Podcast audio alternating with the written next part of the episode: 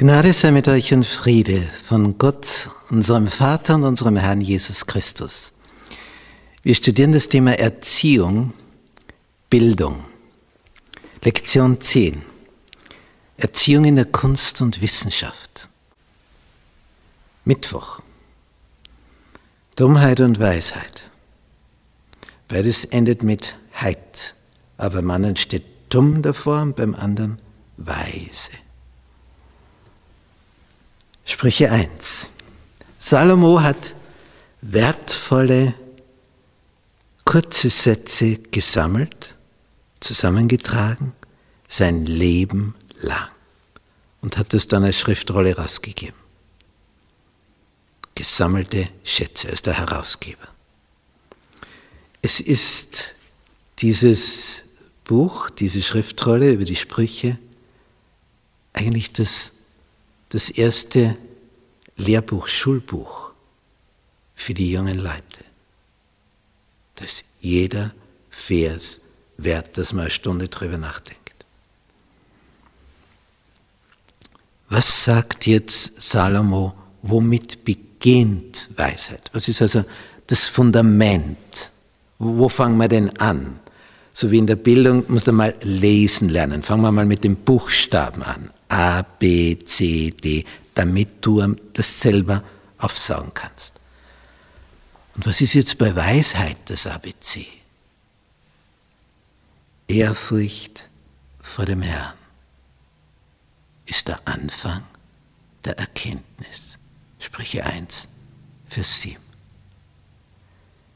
Die Toren, die verachten Weisheit und Disziplinierung die verachten das. Aber wer weise werden möchte, es beginnt damit, Gott liebevoll zu vertrauen. So startet Weisheit in deinem Leben. Das ist zu Beginn. Wenn das nicht ist, wirst du nie weise werden, sagt Salomo. Und das ist die Wahrheit.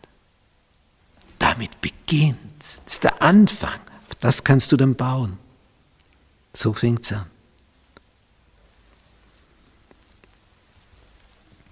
Mein Sohn, schreibt er hier weiter, gehorche der Disziplinierung deines Vaters und verlass nicht das Gebot deiner Mutter,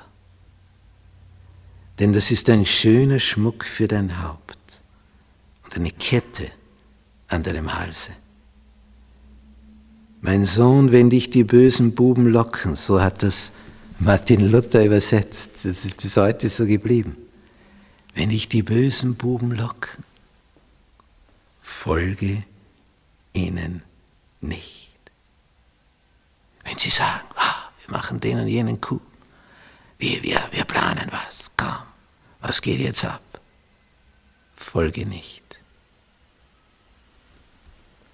Denn am Ende lauert der Tod.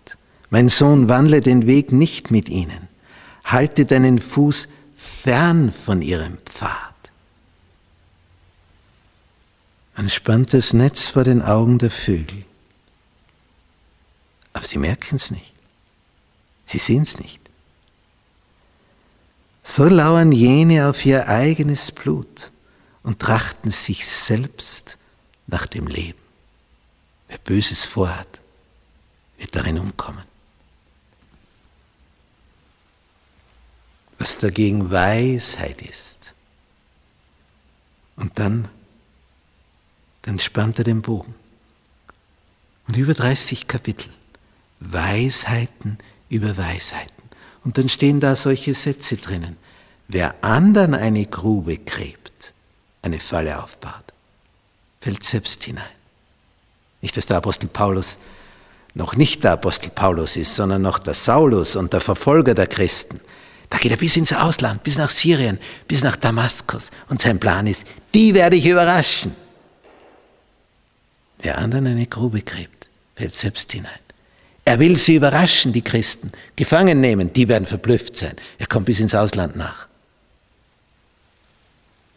So wie die Juden überrascht waren, als plötzlich die nach Niederlande geflohen sind vor dem Zweiten Weltkrieg und dann überrascht waren, dass auf einmal die deutsche Armee auch in den Niederlanden ist und sie dort verhaftet. Ins Ausland nachgekommen. Und Saulus ist also voller Vorfreude. Die werden überrascht sein. Und dann wird er überrascht. Hat er eine Vision. Und Jesus fragt, warum verfolgst du mich? Und drei Tage ist er blind. Und danach kann er wieder sehen. Und dann sieht er wirklich die Dinge in einem neuen Licht. Der überraschen wollte, wird selbst überrascht. Wie herrlich, dass wir diese Sammlung haben. Lest hier dieses Buch Salomos durch. Du wirst Segen davon haben.